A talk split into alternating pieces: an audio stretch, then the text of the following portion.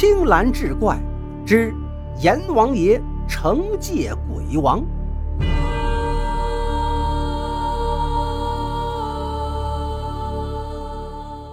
话说有个读书人闻人生，忽然卧病在床，躺了一整天。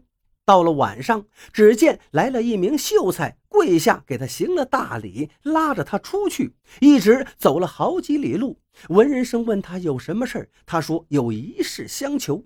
原来这秀才被划分到了考必司，主管考必司的是虚度鬼王。虚度鬼王很残忍，但凡去报道的鬼魂，都必须割一块大腿肉敬奉给他。秀才想让文人生帮忙说情，免了他这一刀。文人生惊讶地问道：“你们犯了什么罪，竟然遭受这么重的刑罚？”秀才说：“没有犯罪，这是鬼王定下的规矩，除非送上重礼，才会免除刑罚。但是我们又拿不出钱来，故此找你去求情。”文人生摇头道：“我又不认识鬼王，他怎么可能听我的呢？”秀才道：“你的前世是鬼王的祖父辈，他应该会给你面子。”文人生同意试一试，跟着秀才来到一座高大的厅堂。大堂上悬挂着一块匾，上书“考必思”三个大字，两边柱子上刻着一副对联：“曰教，曰序，曰祥。”两字德行因教化。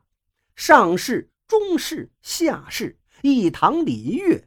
鬼门生，大堂上坐着一位官员，头发卷曲，勾腰驼背，鼻孔朝天，嘴唇上翻，露出满口獠牙。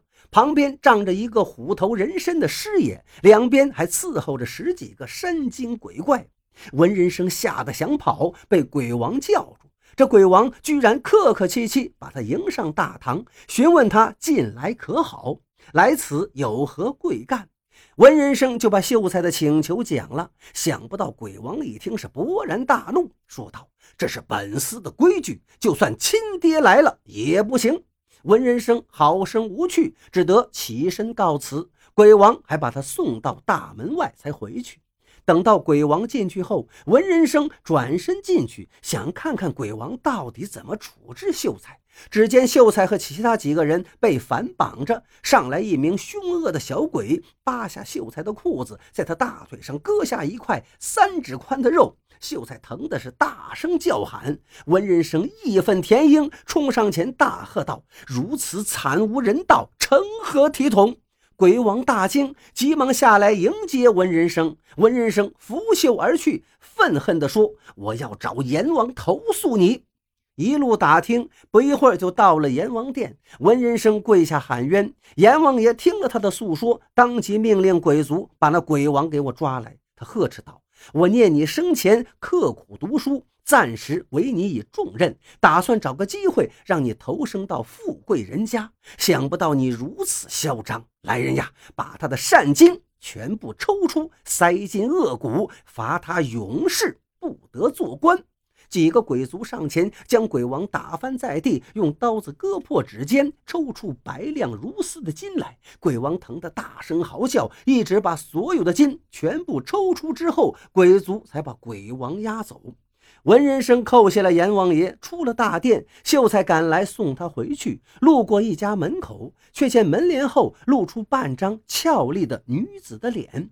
文人生问：“这是谁家女子？”秀才说：“这是妓院。”文人生贪恋女子美色，假意说自己认识回家的路，一再催促秀才先回去，不必相送了。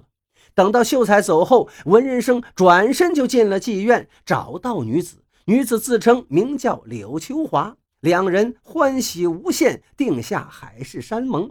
第二天早上起床，一位老婆子来索要钱财，文人生这才想起走得匆忙，身无分文，好不羞惭。文人生说道：“我打一张欠条，日后送来如何？”老婆子出言讥讽：“自古以来，何曾听说在妓院赊账的？”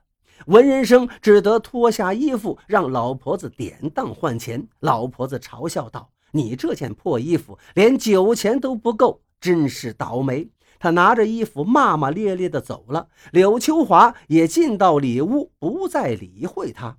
文人生等了好久，不见柳秋华出来，进屋去找，却发现柳秋华和老婆子都是牛头人身。原来他俩是牛头鬼，吓得他是扭身就跑。文人生怎么跑也找不到回家的路，在街上逢人就问，大家都摇头说没听说过他居住的村庄。文人生在街上一直流浪了两天两夜，饥寒交迫，无比狼狈。这时，秀才路过了，看见文人生，不由大惊，问他为何还没有回去。文人生讲了遭遇，秀才埋怨道：“你不该被那花夜叉迷住了。”秀才去找柳秋华要回衣服，让文人生穿上，一直把他送到家门口，才告辞而回。文人生醒来才知道，已经死去三天了。从此后，他不但行善积德，而且还远离女色，一心一意读书，最终走上仕途。